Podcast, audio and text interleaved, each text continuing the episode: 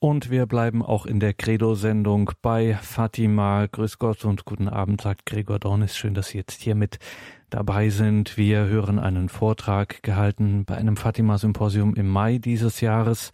Das fand im Exerzitienhaus St. Paulus in Leitershofen statt und einer der prominenten Referenten dort war Prälat Professor Dr. Dr. Anton Ziegenaus aus Augsburg.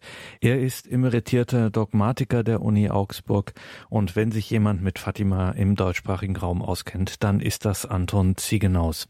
Von Haus aus, wie gesagt, lehrt er Dogmatik, also kirchliche Glaubenslehre im weitesten Sinne kann man sagen ähm, ist ein Spezialist für Maria, die sogenannte Mariologie. Das ist ja eine eigene Disziplin in der Theologie. Die Mariologie, dafür ist er einer der großen Namen im deutschsprachigen Raum dazu sehr viel veröffentlicht und Fatima, der Name Anton Ziegenaus ist auch mit Fatima in Deutschland ganz eng verbunden. Das zähle ich Ihnen jetzt nicht alles auf, was er dazu alles gearbeitet hat, was er dafür Funktionen auch ausgeübt hat. Er kennt sich damit einfach aus. Und heute geht es um etwas, was man so auch nicht alle Tage hört, wenn es um Fatima geht. Der Titel seines Vortrags bei diesem Fatima-Symposium im Mai im Exerzitienhaus St. Paulus in Leitershofen hieß dieser Vortrag Die Erscheinungen und die Botschaft von Fatima, historischer Kontext und Wirkung in das 20. Jahrhundert hinein. Das hört sich zunächst mal sehr trocken und nüchtern an, ist es aber nicht. Es geht um Aspekte, die, wie ich bereits sagte, die man so einfach viel zu selten hört. Wie die Situation damals 1916, 17 in Portugal war, wie es da wirklich auf Messerschneide alles stand, gerade was das kirchliche, das Glaubensleben anlangt, welche Schwierigkeiten auch die Kinder, die Seherkinder in Fatima hatten, wie hochdramatisch diese ganzen Ereignisse waren und vor allen Dingen, wie hochdramatisch sie dann gewirkt haben, welche, welche Wende sie gebracht haben, das lohnt sich auf jeden Fall zu hören und zu wissen. Das muss unter die Leute. Deswegen hören wir heute diesen Vortrag von Professor Anton Ziegenaus noch einmal gehalten beim Fatima Symposium 2017 im Exerzitienhaus St. Paulus in Leitershofen. Die Erscheinungen und die Botschaft von Fatima in ihrem historischen Kontext und vor allen Dingen ihre Wirkung in das 20. Jahrhundert hinein.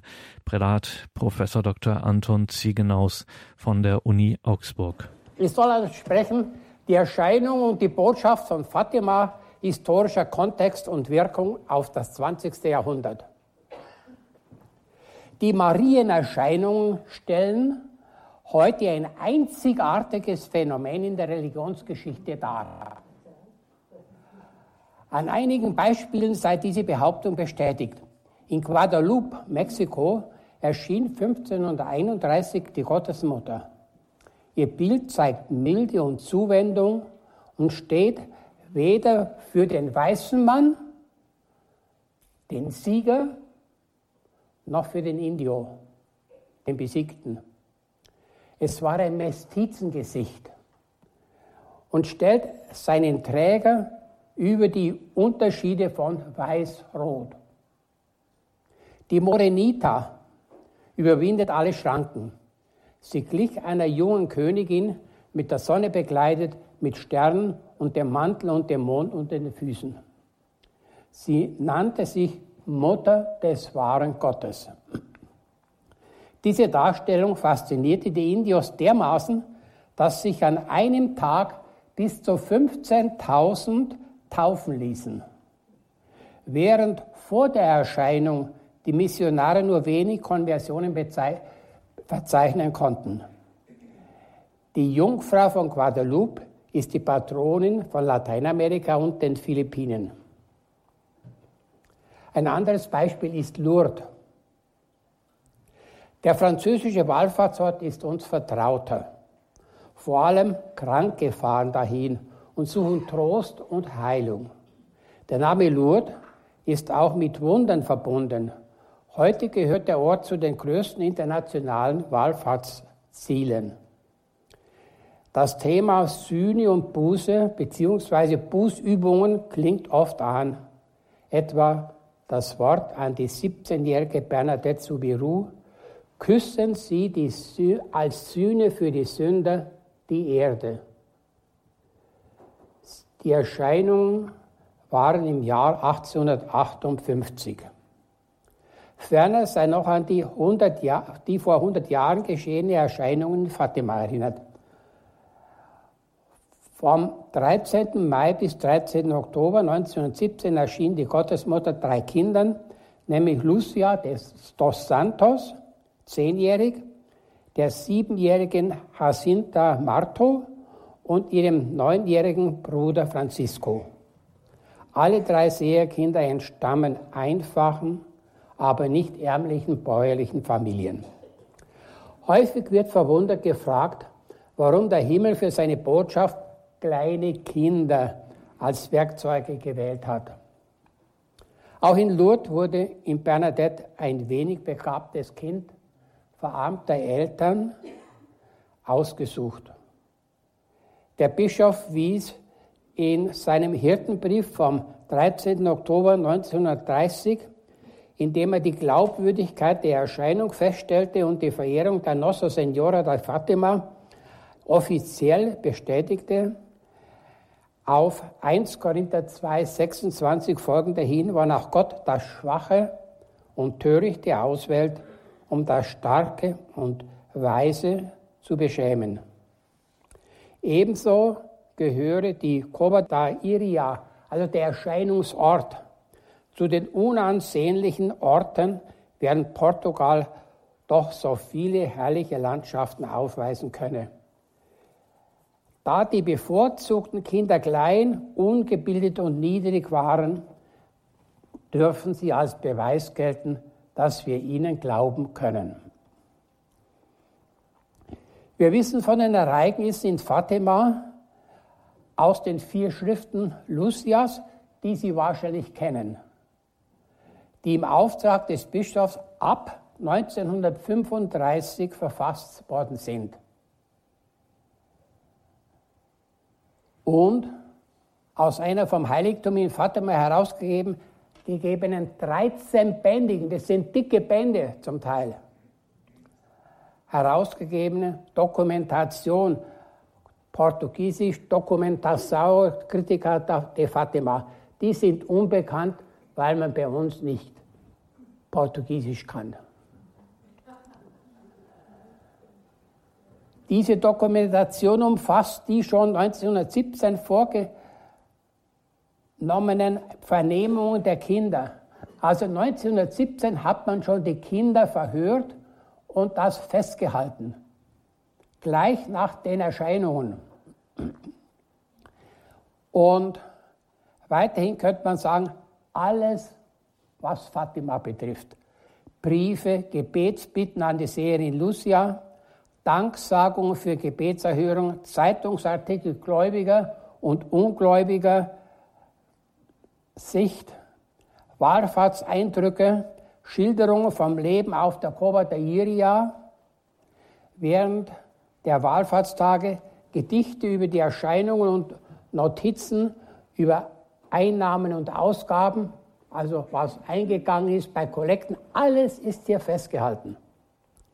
Die Dokumentation bringt Briefe des Bischofs Don José Alves Correa da Silva und anderer kirchlicher, journalistischer und politischer Persönlichkeiten und lässt so die allmähliche Anerkennung der Echtheit der Erscheinung nachvollziehen. Der Leser kann sich daraus ein Bild über Fatima in den 20er Jahren machen. Die Dokumentation enthält auch Briefe Lucias an ihre Verwandten und Bekannten und an verschiedene kirchliche Persönlichkeiten. In den 40er Jahren des 20. Jahrhunderts stellte der Löwener Professor und Jesuit Danis die Behauptung auf, Lucia berichte in den Memorias, also in diesen vier Büchern, aus den, erst aus den Jahren 1935 und später von Ereignissen, von denen man vorher nichts gewusst hätte. Er denkt dabei an die Engelserscheinungen, die Höllenvisionen, an die Herz-Maria-Verehrung und an die Prophezeiung eines Zweiten Weltkrieges und die Weihe Russlands. Beziehungsweise der Weihe an das unbefleckte Herz Mariens. Danis hält diese Themen auch für ein Ergebnis der nachträglichen Entwicklung Lucias sagt, das ist ihrer Fantasie entsprungen. Aber die Dokumentation lässt nun erkennen, dass man schon früher von all diesen Themen gewusst hat. Also es geht heute noch immer darum, dass ein Zweifel angemeldet wurde an oder wird an der Verlässlichkeit der Ausführungen Lucias, aber diese Dokumentation zeigt, dass die verlässlich sind. Nun zu den historischen Ereignissen. Die erste Erscheinung war am 13. Mai 1917 und an den folgenden 13. bis 13. Oktober außer dem 13. August, weil an diesem Datum die Seherkinder in der Villa de Urem gefangen waren. Von den äußeren Ereignissen sind am wichtigsten der 13. Oktober. Da viele an der Tatsächlichkeit der Erscheinung zweifeln. Also die Leute haben gesagt, ah, ihr seht was, aber wir haben nichts gesehen. Hat Lucia die Gottesmutter um ein Wunder, wörtlich, damit alle glauben, gebeten. Dieses Wunder wurde für den 13. Oktober versprochen. Deshalb kamen trotz grausigen Wetters, es hat also geregnet, die Leute waren nass, der Boden war schmutzig, die haben sich bei dem Sonnenwunder dann zum Teil hingekniet. Das kann man alles nun feststellen und ist bestens belegt. Es kamen 50 bis 70.000 Leute zusammen. Manche sagen auch 100.000. Es ist schwer, war damals schon schwer, genaue Zahlen anzugeben. Das Sonnenwunder ist also von vielen erlebt worden und man hat zum ersten Mal in der Erscheinungsgeschichte Fotoaufnahmen. Nicht von der Sonne, aber von der Reaktion der Leute. Das Sonnenwunder, kurz O Milagre genannt. Also O Milagre ist im Portugiesischen das Sonnenwunder. Im Unterschied zu den übrigen in Fatima geschehenen Wunder wurde in der Dokumentation mehrmals geschildert. Was ist geschehen? Schlagartig habe der Regen aufgehört und die Wolken hätten sich aufgerissen. Die Sonne sei durchgedrungen und hätte sich auf die Menge zubewegt. Sie hätten ge die Sonne hat geeiert, also sozusagen hat sich gedreht, aber nicht sozusagen um die, um die eigene Mitte, sondern ausgeschlagen. Die Sonne hat geeiert und erschien als Feuerrad mit wechselnden Farben. Einmal blau, einmal gelb, einmal rot. Die Leute hätten sich zum Teil hingekniet, geweint und zur Gottesmutter gerufen. Und das kann man zum Teil auf dem Bild sehen, wie die die Hand vor die Augen halten, damit sie da hinaufschauen können. Man kann sich vorstellen, dass ein solches Ereignis diese 50.000 bis 70.000 enorm beeindruckt hat. Und das ist der Mittelpunkt, der Ausgangspunkt von Fatima. Dr. Luis de Andrade et Silva beschreibt das Sonnenphänomen so. Wörtlich. Die Sonnenkugel, einer Scheibe von dunklem Silber ähnlich, drehte sich um sich, um eine imaginäre Achse und in diesem Augenblick erschien sie sich in der Atmosphäre herabzubewegen, zur Erde hin, mit einem außerordentlichen Glanz und intensiver Wärme.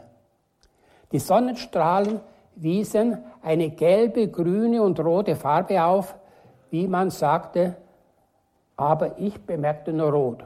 So schreibt er.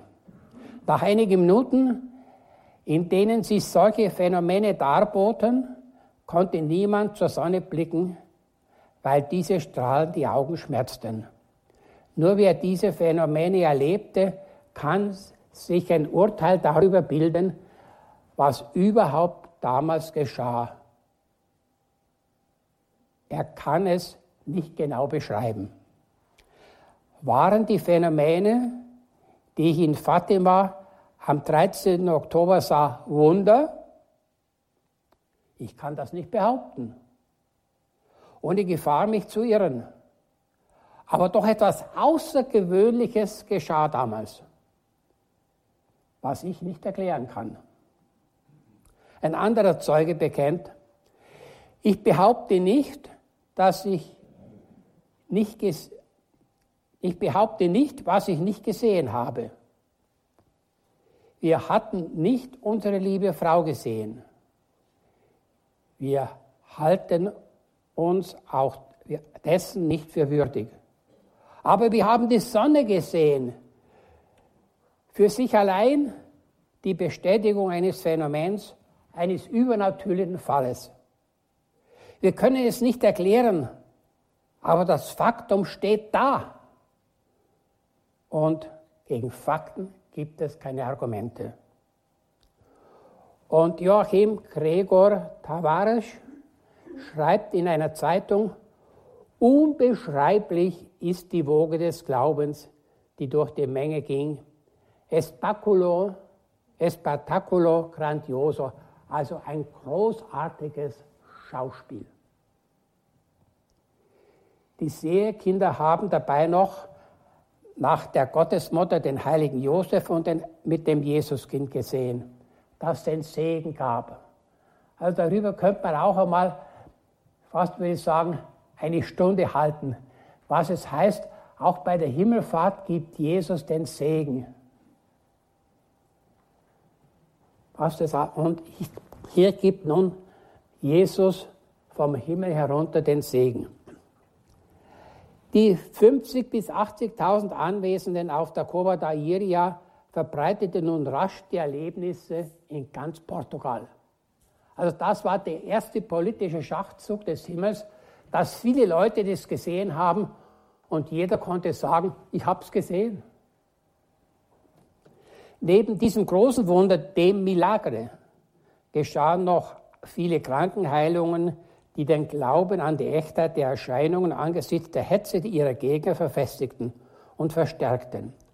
Eine wichtige Rolle spielte dabei die Erde von Fatima und die Aqua Santa. Aqua Santa, es meint eine Quelle, die 1900 21 nach der ersten Heiligen Messe entsprungen ist. Und Erde von Fatima, die Leute haben Erde von Fatima mitgenommen. Zum Teil haben sie mit dem Wasser von Fatima diese Erde verrührt und eingerieben. Zum Beispiel einer, der einen offenen Fuß hatte, hat den eingerieben und er heilte. Also solche Wunder sind häufig berichtet und es kamen sogar von Amerika Bitten, man möge ihnen Wunder Wasser von Fatima schicken. Lucia hat schon am dritten Erscheinungstag, am 13. Juli, die Gottesmutter um die, die Bitte um die Heilung einer anderen Person vorgetragen. Die Untersuchungskommission bezüglich der Echtheit hing ihrem Bericht eine Liste von 17 Heilungen an. Man verlangte auch eine Stellungnahme des behandelnden Arztes. Die einen Ärzte, und das ist, ist nun interessant für die Einstellung der Ärzte, die einen Ärzte bestätigten korrekt die Behandlung einer Person mit einer bestimmten Krankheit und die erfolgten Heilung. Also eine Tatsachenbeschreibung. Andere erklärten die Heilung nach ihren Erkenntnissen für unerklärlich. Und wieder andere sprechen offen von Wundern. Doch es gab auch Ärzte, die sich weigerten, einen Attest aufzustellen, weil sie nicht gläubig sind. So sagten sie, ich bin nicht gläubig und so kann ich. Es wäre ja gar nicht verlangt gewesen, dass er sagt, er glaubt an das Wunder. Er hätte nur bestätigen müssen, dass dieser Patient bei ihm war, vielleicht monatelang, dass es keine Heilung gegeben hat und jetzt ist er geheilt. Aber die haben sie hinausgesprochen, sie geben kein Zeugnis, weil sie nicht gläubig sind. Dann Fatima im Widerstreit, das Für und Wider. Der Kampf um die Echtheit der Erscheinungen können wir nur verstehen, wenn wir auch die Argumentationsgrundlage dagegen erkennen. Diese waren rationalistisch-deistische Freimaurer. Der Deismus besagt, Gott habe die Welt geschaffen am Anfang, ihr die Naturgesetze eingepflanzt, denn dass die Naturgesetze irgendwo herkommen müssen, das haben die schon zugegeben. Also die Naturgesetze der Welt eingepflanzt und diese Naturgesetze sind ewig gültig. In Konsequenz haben die Freimaurer 1910 die Monarchie abgeschafft. Monarchie heißt König von Gottes Gnaden. Gott kann ja nicht eingreifen. Gott hat die Welt geschaffen und sich dann zurückgezogen. Es gelten nur noch die Naturgesetze. Also ein König kann nicht von Gottes Gnaden eingesetzt worden sein. Dann wird aber unter diesen Voraussetzungen auch die Offenbarung abgelehnt, dass Gott sich mitteilt dem Menschen. Er hat sich ja zurückgezogen. Eine kirchliche Autorität kann der Freimaurer auch nicht anerkennen. Er ist Freidenker. Frei heißt, er ist frei von kirchlichen Vorstellungen. So versteht man, dass er annahm, in zwei Generationen werde das Christentum ausgestorben sein. Man hat 1915 Lissabon zur ersten atheistischen Stadt, Stadt der Welt ernannt und ausgerufen.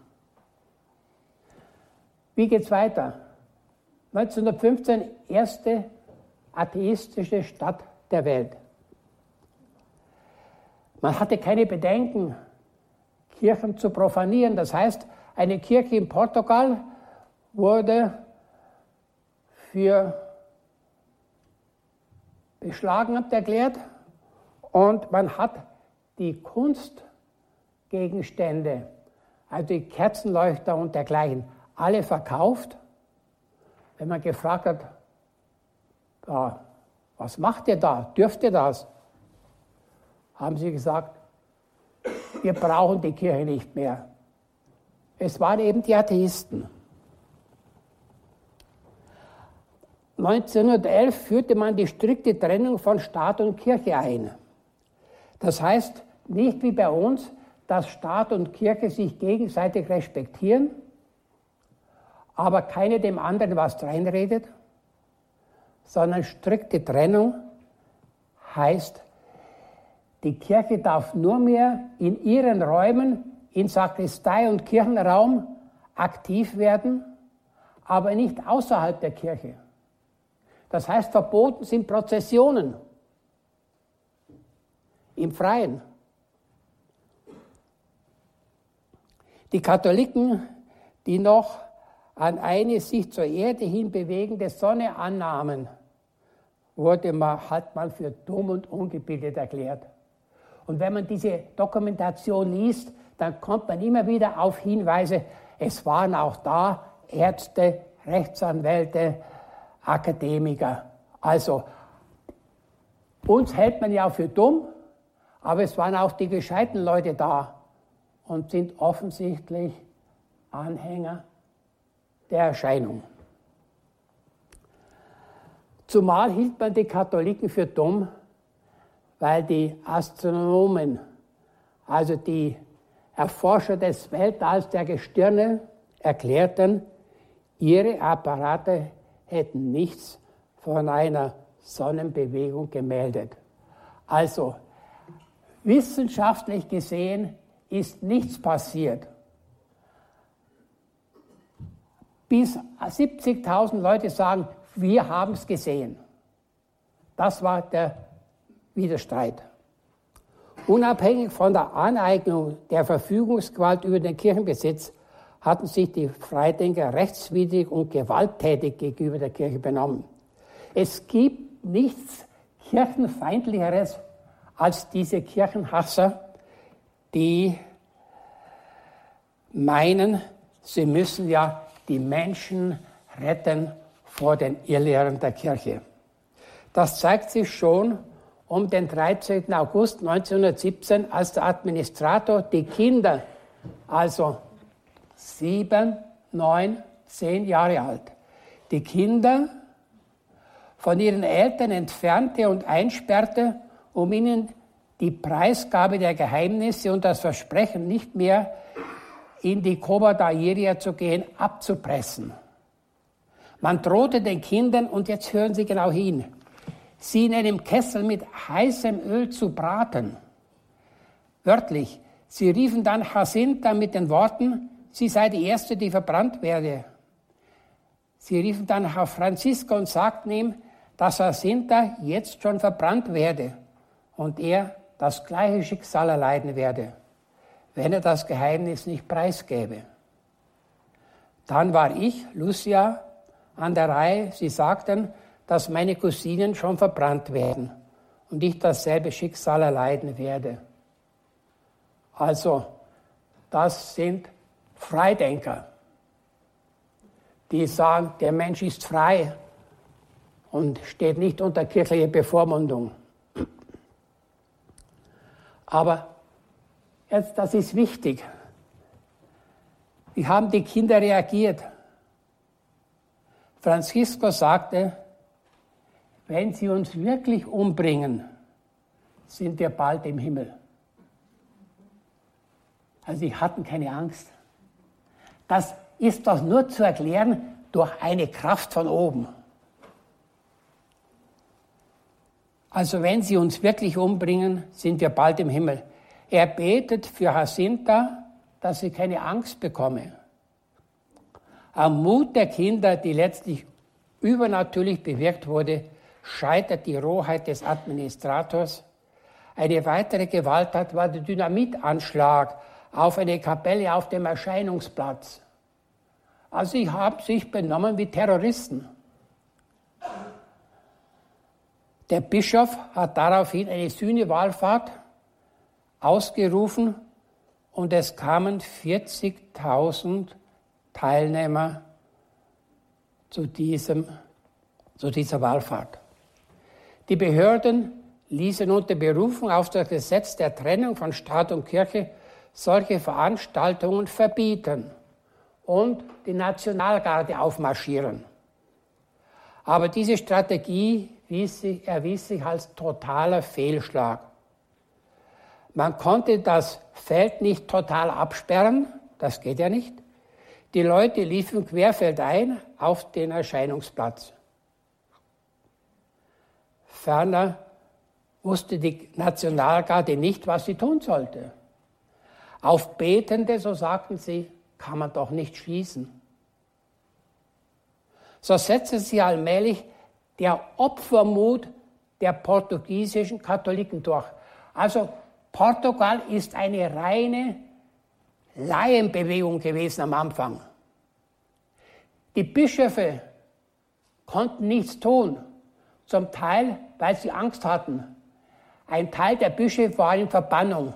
Und man kann verstehen, dass die übrigen Bischöfe, sie sagten, ich halte den Mund, sonst muss ich auch noch gehen. Also die Bischöfe, die Pfarrer haben es auch nicht geglaubt. Denn was die sagten, wir dürfen ja die Wunder nicht wörtlich verstehen. Also die Wunder nicht wörtlich verstehen. Und ein Abt lobte eine Zeitung, weil sie gesagt hat, diese Wunderberichte sind nicht ernst zu nehmen. Also der Klerus hat eigentlich versagt. Der Vorteil ist der, dass man aber nicht sagen kann, Die Fatima ist eine, ein Unternehmen des Klerus oder der Jesuiten, wie man immer behauptet hat, von der anderen Seite. So setzte sich allmählich der Opfermut der portugiesischen Katholiken durch. Der Mut zeigte sich an der Bereitschaft, die Mühen einer Wahlfahrt auf sich zu nehmen. Bedenken Sie, die Gegend war noch nicht für Wahlfahrten erschlossen. Was den Straßenzustand, die Verkehrsmittel, die Übernachtungsmöglichkeiten und die Restauration betrifft. Man musste das Essen selber mitnehmen und wenn es geregnet hat, wurde man nass. Die meisten brachen abends auf zu einem stundenlangen Weg und kehrten am übernächsten Morgen zurück. Oft bei starkem Regen. Man übernachtete im Freien oder in einer Kirche. Auf dem Weg mit Pfarrer und Fahnen wurde gebetet und gesungen. In Leria, also der damaligen Bischofsstadt, zu, dem Fatima, zu, zu der Fatima gehörte, in Leria oder auch dann in Fatima, nahmen an der Heiligen Messe teil und hat kommuniziert. Warum? In Leria. Weil es ja das Nüchternheitsgebot gegeben hat. Die Leute sind also nüchtern den Weg gegangen. In der Regel haben sie zu Hause noch gebeichtet, vor dem Aufbruch. Nur wenige fanden ein Bett und ein Dach über dem Kopf. Ohne Opfer ging es nicht. Niemand genoss Komfort. Einige Texte sollen die Eindrücke verlebendigen.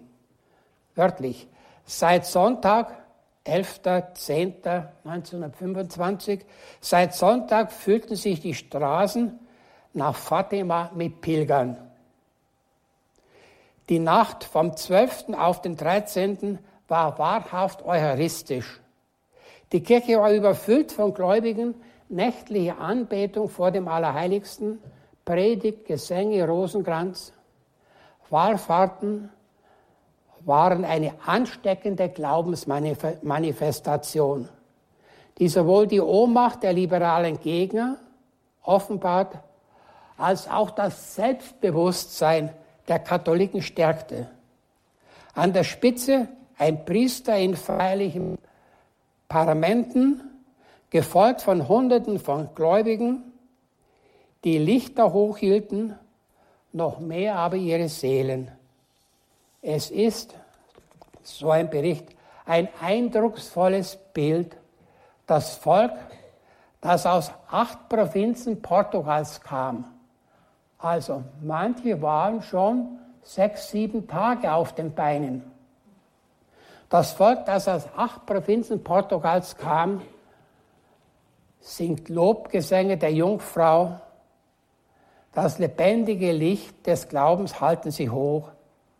Sie fallen auf die Knie, hingerissen, getaucht in Seligkeit. Bei solchen Wallfahrten bewahrheitete sich der Satz, dass der Glaube aus Fremden Brüder macht. Eine Zeitschrift bemerkte wörtlich, innerhalb des Bezirks, des Erscheinungsortes, gibt es keine sozialen Klassen keine Kategorien. Es gibt Andächtige, es gibt Gläubige. Noch nachhaltiger und tiefer als die Freude an der Natur und den nächtlichen und frühmorgendlichen Wanderungen unter Gebeten und Gesängen dürfte die innere Freude gewesen sein, die dem gelebten und erlebten Glauben entspringt. Einmal ist hier die innere Freude zu nennen, die aus dem Opfer und dem Verzicht im Zusammenhang mit den Beschwerden der Wahlfahrt kommen. Also eine Wahlfahrt war zwar beschwerlich, aber wenn man heimgekommen ist, eine ganze Woche auf den Beinen war, dann war man zufrieden. Dann die Wirkung der Beichte. Die Beichte für manchmal, für manche das schreckliche Sakrament.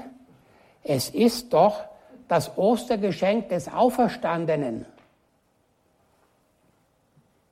Am Ostersonntag sagt Jesus, empfangt den Heiligen Geist, wer in die Sünden nachlassen wird, den sind sie nachgelassen.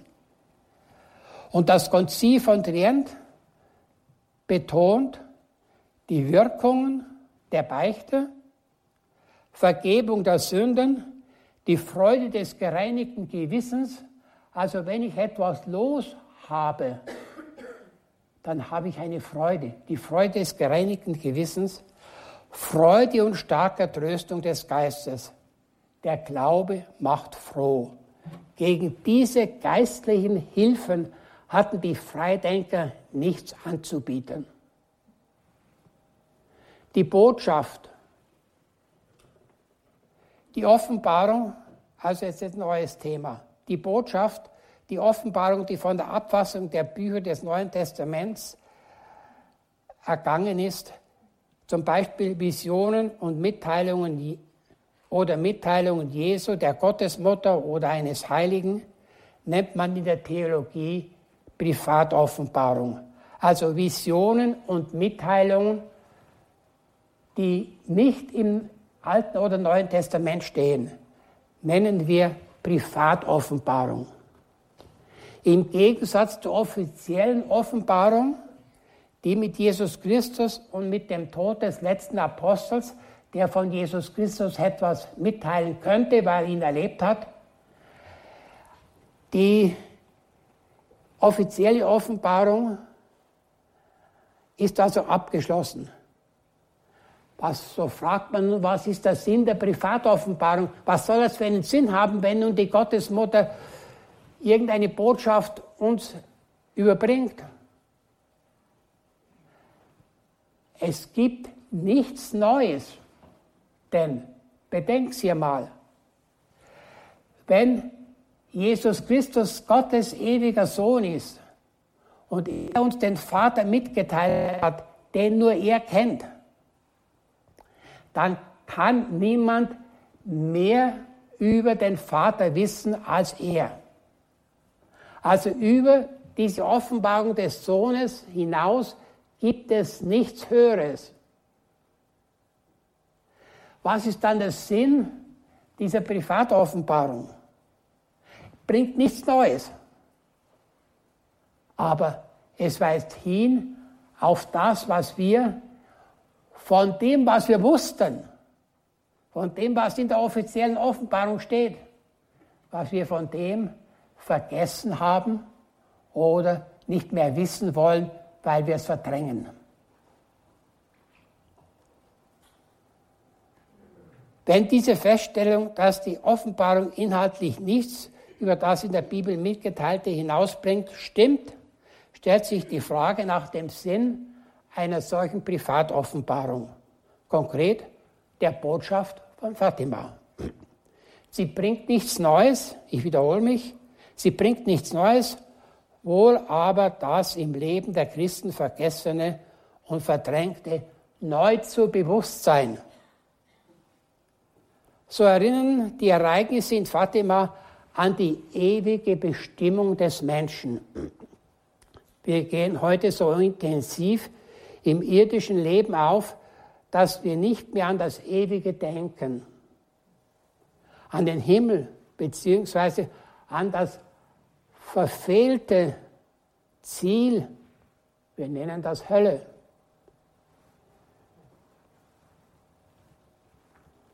Also, wir gehen so sehr im Leben auf, in diesem Leben, dass wir diese ewige Bestimmung verdrängen. Nun, schon bei der ersten Erscheinung erblicken die Kinder, wörtlich jetzt, eine Dame, ganz weiß gekleidet, strahlender als die Sonne. Sie, sie verbreitet ein helleres Licht als die Sonne. Sie, die Kinder fragen, woher kommen Sie? Die Antwort, ich bin vom Himmel. Die Erscheinung weckte in Lucia die Frage, komme ich auch in den Himmel. Jawohl. Und da sind da auch. Und Francisco auch, aber er muss noch viele Rosenkränze beten. Wie stark die Sehnsucht nach dem Himmel war, zeigt die Frage am nächsten Erscheinungstag am 13. Juni. Ich möchte Sie bitten, uns in den Himmel mitzunehmen. Also ich glaube, solche Himmelssehnsucht ist uns vergangen. Wir sind ganz fasziniert von den Errungenschaften des Fortschritts der Technik hier auf Erden. Obwohl der Kommunismus als politische Macht untergegangen ist, leben immer mehr noch nach dem Wort von Karl Marx, die Religion sei Opium für das Volk, das heißt eine Droge, die den Menschen von einem jenseitigen Ziel träumen lässt, das aber nie eintritt, und ihn abhält, das irdische Paradies zu bauen. Den Himmel überlässt man den Spatzen. Für den Apostel Paulus bedeutet Himmel beim Herrn sein. Maria erweckt durch ihre Schönheit eine dem diesseits verfallenen Menschheit das Gespür für den Himmel. Das ist einmal eine Botschaft. Im Dialog vom 13. Mai fährt Lucia fort, ist die Maria das Neves schon im Himmel? Jawohl. Und Amelia? Sie bleibt bis zum Ende der Welt im Fegfeuer. Auch hier kann die Privatoffenbarung leichtfertigen Predigern, die schon bei Beerdigungsgottesdiensten den Verstorbenen im Himmel sehen, eine Warnung zuschicken. Über die Dauer des Fegfeuers wissen wir, außer der heilig und selig gesprochenen, die schon im Himmel sind, gar nichts. Also wie viele Lügen bei Beerdigungsansprachen. Ich spreche von Lügen. Man kann sich einmal das Gewissen selber prüfen. Am 13. Juli hatten, Juli hatten die Kinder eine Höllenvision, die sie sehr erschreckte. Ihre Reaktion war Gebet und Opfer damit niemand dahin komme. Es gibt Leute, und das sind nicht wenige, sogar unter den Priestern, die Fatima ablehnen, weil Fatima zu düster sei. Es spreche noch von Hölle. Das tut man doch heute nicht mehr. Also, ich bringe nur die Botschaft. Wie haben die Kinder reagiert? In Angst, in Schrecken? Ja, das war auch da. Aber die haben eine ganz andere Schlussfolgerung gezogen. Sie haben gebetet und geopfert, damit niemand dahin kommt. Ihre Reaktion war hingebende Liebe. Und das ist die einzig richtige Reaktion. Wer also sagt, Hölle gibt es nicht, der kann sich ja leicht dispensieren vom Gebet für die, für die Mitmenschen, die in Gefahr sind, dorthin zu kommen. Und der tut nichts. Die Hölle hat die Kinder herausgefordert. Diesen Aspekt der Sühne und des Opfers für andere, für ihr Heil, ist heute bei vielen aus dem Bewusstsein geschwunden. Deshalb mahnt die Gottesmutter häufig dazu, wörtlich, wollt ihr euch Gott darbieten, um alle Leiden zu ertragen, die er euch schicken wird, zur Sühne für die Sünden, durch die er beleidigt wird, und als Bitte für die Bekehrung der Sünder? Antwort, ja, wir wollen es. Ihr werdet also viel leiden müssen, aber die Gnade Gottes wird eure Stärke sein. So die Antwort der Gottesmutter. Am 13. Juli sagt Maria, opfert euch auf für die Sünder und sagt oft, besonders wenn ihr ein Opfer bringt, O Jesus, ich tue das aus Liebe zu dir. Für die Bekehrung der Sünder und zur Sühne für Sünden gegen das unbefleckte Herz. das Kraft zum Opfer war erstaunlich.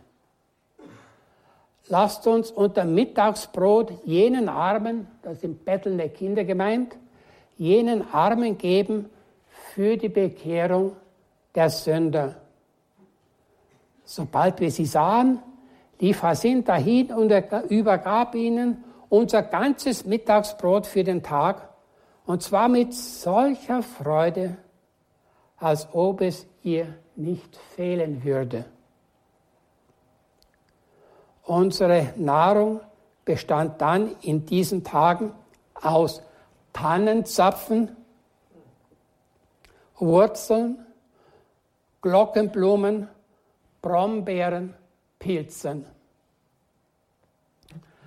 Jacinta schien unersättlich im Opferbringen zu sein. Auch ihren frühen Tod opferten Franziska und Jacinta auf.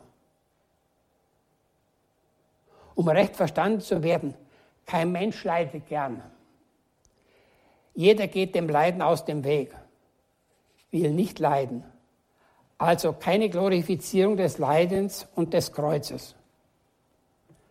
Etwa.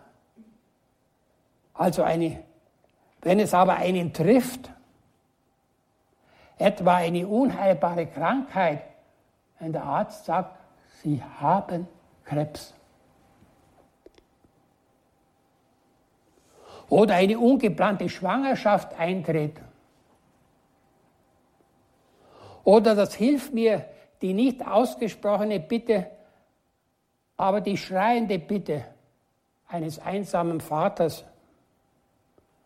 Dann wissen wir keine Antwort auf das Töten des Ungeborenen, des Unheilbaren, des 90-Jährigen. Also wir wissen keine Antwort darauf. Was soll man sagen?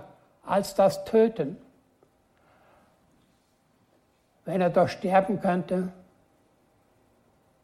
er braucht ja bloß die Rente und viel Pflege. Das ist die ganze Antwort.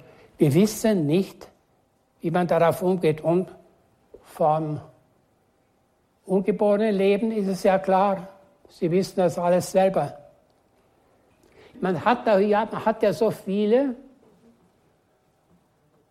so viele Statistiken. Von der Kultur des Tötens hat Johannes Paul II. gesprochen. Wir lösen unsere Probleme mit dem Tod, mit dem Töten. Kann das Töten eine umfassende Lösung der Probleme sein? Der christliche Glaube weiß um eine Antwort auf die Frage nach dem Sinn, auch nach dem Sinn des Leidens. Gandhi, der Inder, hat einmal gesagt, keine Religion weiß etwas zu sagen zum Leid außer dem Christentum. Wir wissen vom Kreuz. Aber das verschieben wir auch. Und in Krankenhäusern ist immer das Problem, kann man in den Zimmern noch ein Kreuz aufhängen.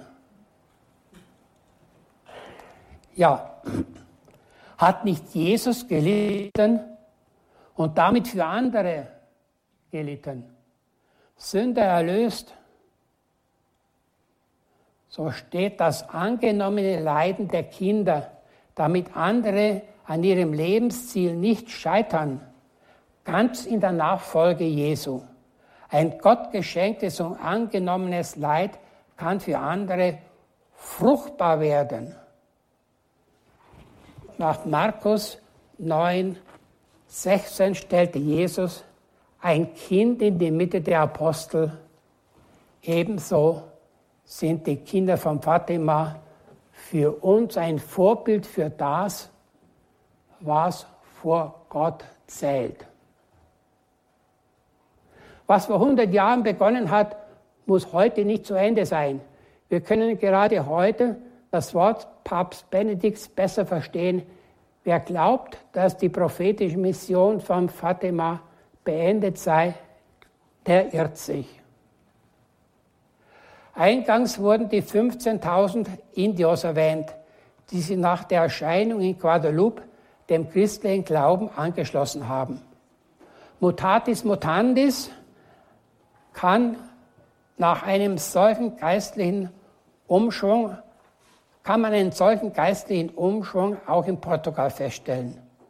Wurde 1915 Lissabon zur ersten atheistischen Stadt der Welt ausgerufen, so waren 1925 schon die Gattin und die Tochter des Staatspräsidenten auf der Coba da Iria innerhalb von zehn Jahren.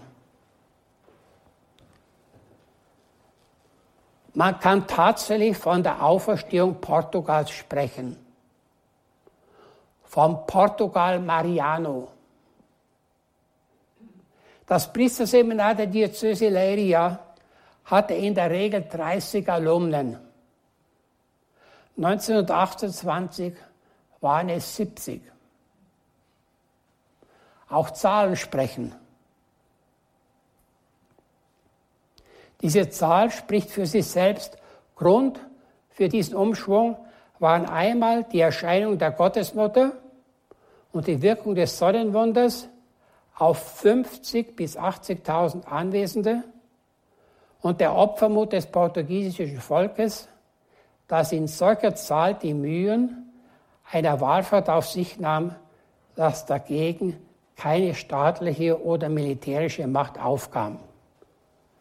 Für die heutige Situation in Deutschland wäre eine solche geistliche Erneuerung wünschenswert. Aber wir müssen den Zeitpunkt für die Entscheidung des Himmels abwarten. Ihm ist allerdings alles möglich. Fatima war zehn Jahre nach der Erscheinung nicht nur in Europa, sondern in Amerika und im Fernosten bekannt und ein Symbol der Hoffnung in der katholischen Kirche. Ich danke Ihnen.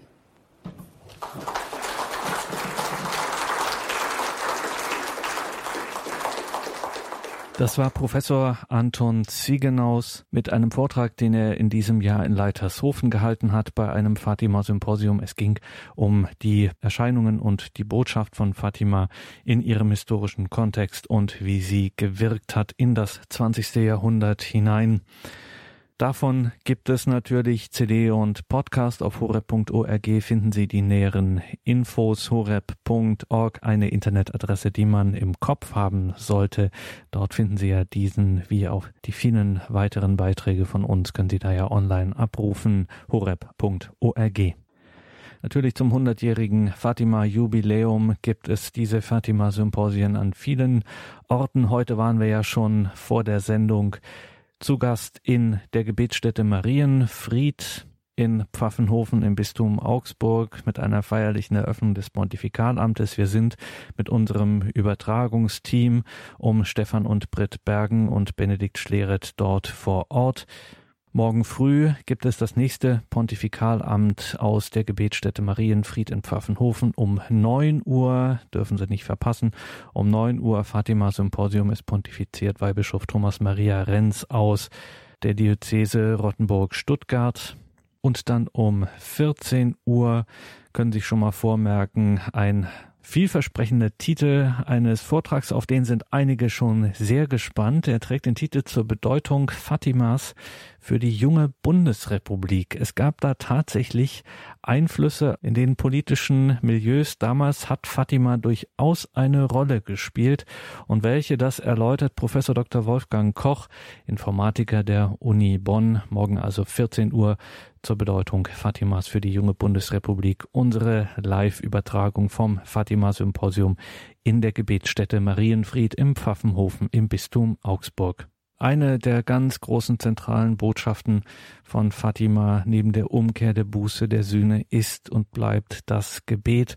Und das machen wir jetzt auch um 21.40 Uhr. Es ist Zeit für das Nachtgebet der Kirche, die komplett. Wir schalten nach Wien zu Pfarrer Dr. Thomas Möllenbeck. Danke Ihnen allen fürs Dabeisein. Bleiben Sie dran. Im Gebet verbunden wünscht Ihnen alles Gute und Gottes Segen. Ihr Gregor Dornis.